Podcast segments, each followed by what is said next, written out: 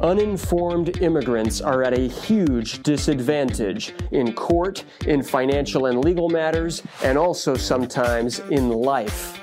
Well, what can we do about it? I'll tell you what. We can train, teach, inspire, and empower immigrants to maximize their lives regardless of their immigration status. And that's exactly what we're going to do here.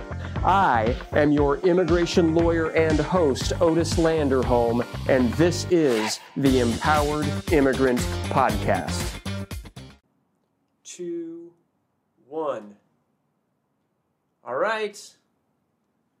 All right. Hello and welcome Hello and welcome. Thank you all so much for being here, and welcome to another episode of Deportation Defense Live. I am your host, Otis Landerholm. I'm the founding attorney here at Landerholm Immigration APC, where we fight for your American dream. And uh, really happy to be here with you on this beautiful Tuesday morning. Um, we're talking today about how to prepare for an individual hearing in immigration court. And so, welcome and thank you so much for being here. Remember, um, Deportation Defense Live is here to train, teach, inspire, and empower immigrants who are facing deportation to make the most out of immigration laws, to make the most out of their lives, and to win their cases. Are you facing removal in immigration court, or do you know someone who's facing removal? In immigration court? Because if so, you know that it is not easy. It is an uphill battle. The laws are against us. And here at the Deportation Defense Live, we're here to maximize your chances of winning that case. So today, our theme is how to really prepare for an individual hearing. And uh, so, thanks for being here. And as always, I'll start with a brief uh, empowerment tip, and then we'll get into our legal topic today. All right? So, my empowerment tip today is where in your life are you off track today? All right? Where are you headed slightly in the wrong direction? It's like this happens to me sometimes. Okay? In exercise, sometimes I'm going strong, exercising every day. Sometimes I fall a bit off the routine and then I have to reassess and get back on track. Yeah? In our law firm, sometimes things are going great, we're hitting our goals, we're making things happen for people, but sometimes things are off and things aren't adding up the way they need to, and we aren't producing the results we need to for people. Okay? And so it's like, okay, we've got standards standards of excellence for ourselves and for our lives. Where are we off track to those standards? So take a minute and reevaluate and take responsibility for wherever you are off track and then take action to adjust. All right?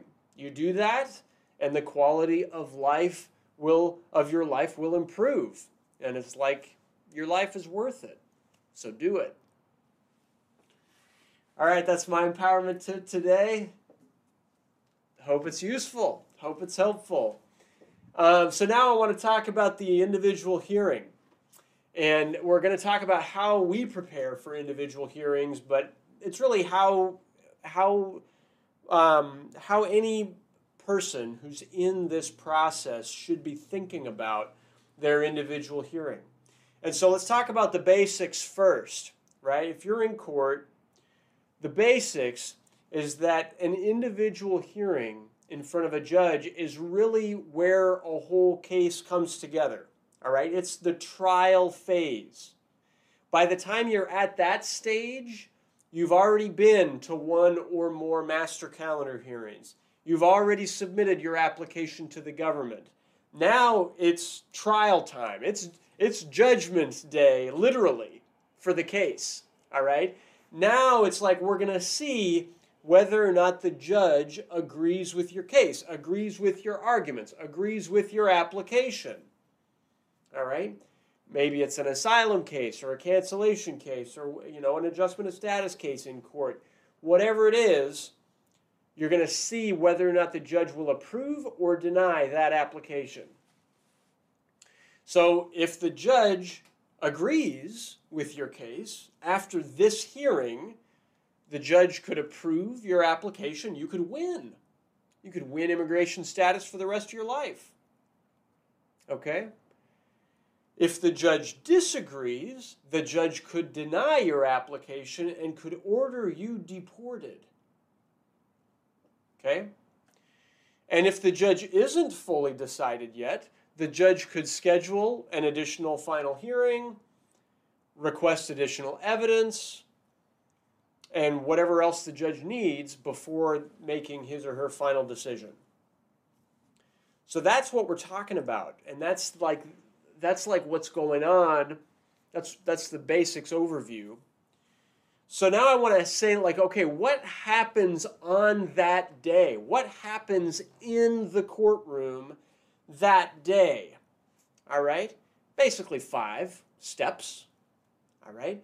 First is the judge is going to go over the evidence which is formally in the record.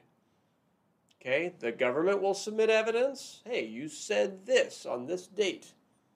All right, you entered the country on this date without authorization. Right, you violated the terms of your visa, blah, blah, blah, blah, blah, for whatever reason. And then you're going to submit evidence. Yeah, that might be true, government, but judge, you can still approve my case because this happened, this happened, this happened, and you've got to show that stuff in evidence. So the first thing is the judge is going to go over the evidence which is formally in the record, and hopefully that evidence is complete, right? It needs to have been done well in advance of the individual hearing, okay? Second, the judge will ask for any last minute amendments, clarify any last minute issues that need to be clarified. Hopefully, all of that stuff is taken care of beforehand. Third, You'll be put on the witness stand. You'll be sworn in, put under oath. All right, I swear that the testimony I'm about to give is the truth, the whole truth, and nothing but the truth.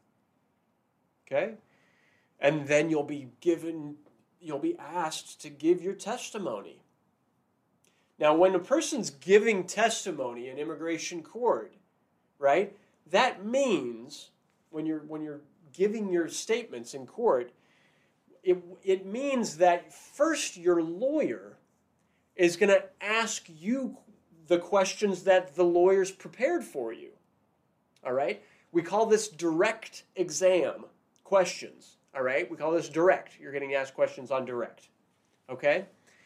Then, after you do that, that might take two hours, right? It might take more just to get through so we've had cases where it takes two full hearings to get through all of the direct exam questions, just that.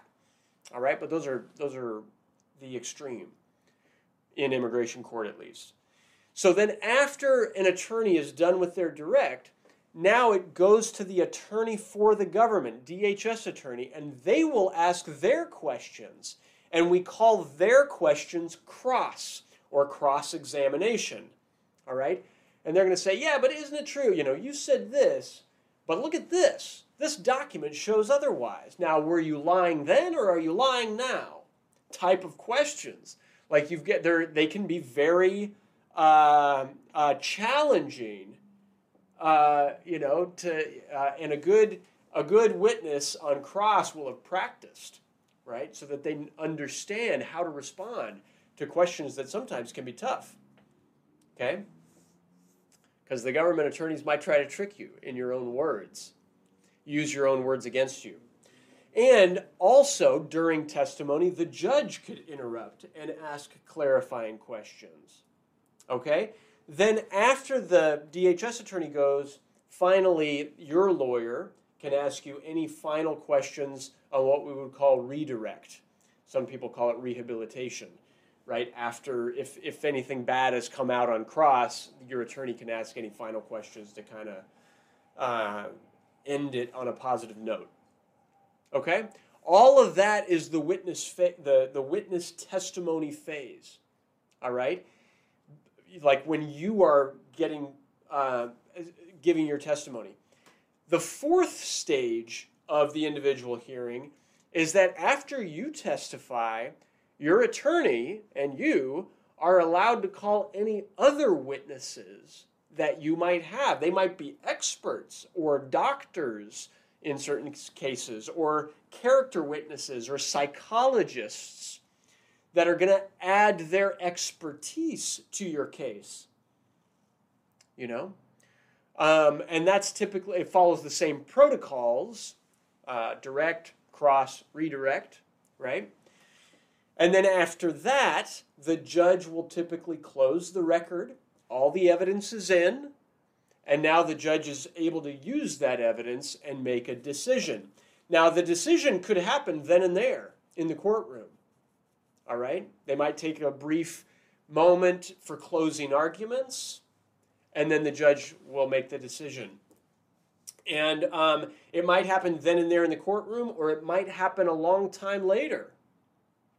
Right?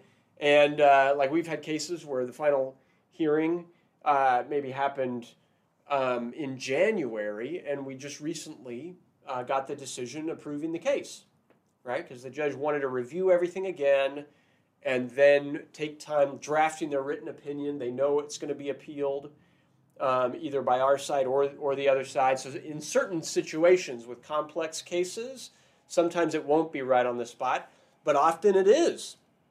All right? And then you'll know the outcome of your case.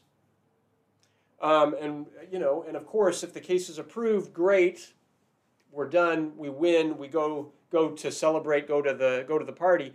The the um, government has 30 days to appeal in those situations. And likewise, if we lose and if the judge goes against us, we have 30 days, right? Nobody gets deported on the day of a individual hearing unless they choose that for themselves, right? Um, but typically that does not happen.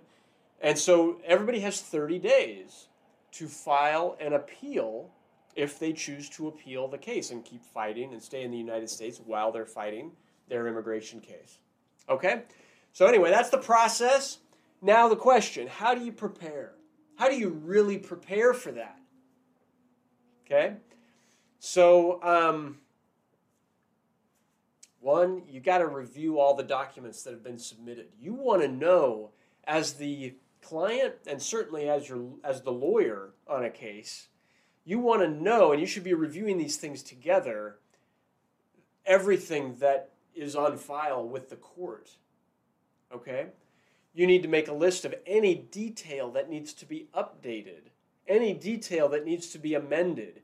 Is all the evidence that's in that record 100% accurate? Because you need it to be. Okay? Two, you got to review all the legal requirements. It's like, yes, you got to know the evidence, you got to know the law, um, so that you can know the strengths and weaknesses of your case.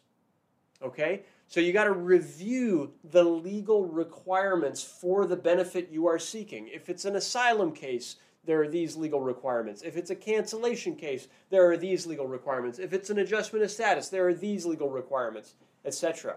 Okay? Third, you got to review those the strengths and weaknesses. It's like there's evidence and there's the law. And so how does that evidence demonstrate your eligibility under the law? Okay?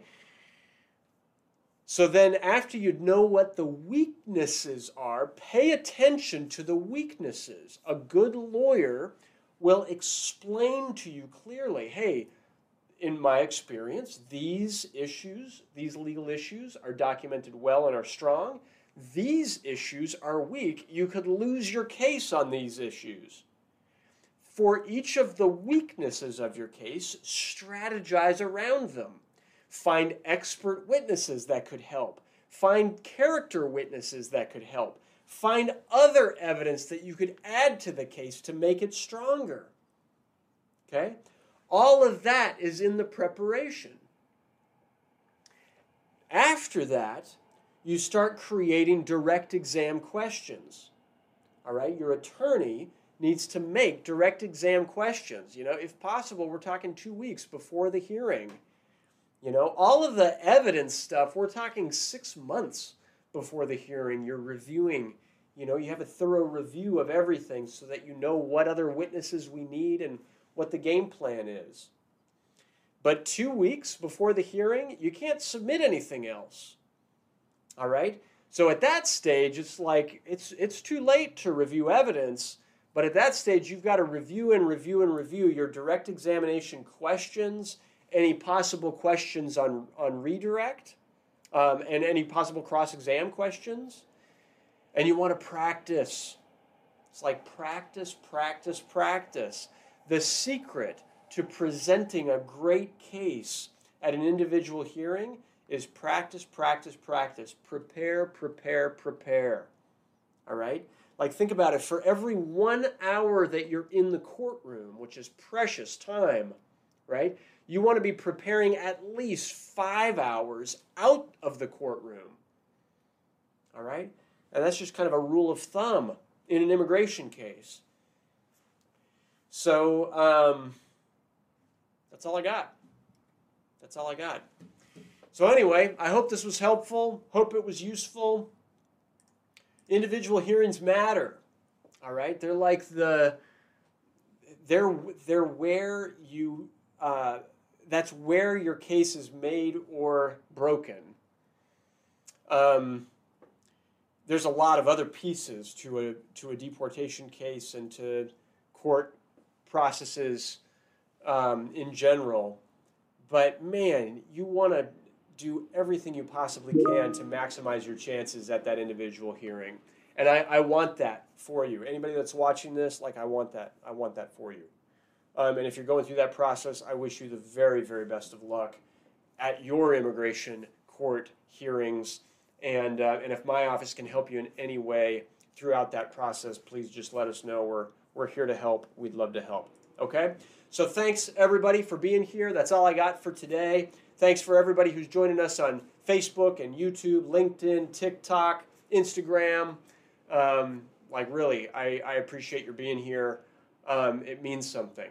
All right? It means something to me. It means something to what we're doing. And so, um, if this was useful for you, please go to our channel in YouTube. Please subscribe to our channel in YouTube. When you do, hit the notifications bell, um, and you'll get uh, a notification whenever we update uh, or upload an additional video regarding news, updates, things of that nature. And as always, if you have an immigration case, hey, please give us a call. We are here to help. We would love to help. All right? That's all I got, folks. Thanks so much for being here. My name's Otis Landerholm. I'm the founding attorney here at Landerholm Immigration APC, where we fight for your American dream. I wish you all the best on this beautiful Tuesday morning. Take care. Thanks a lot. Bye bye.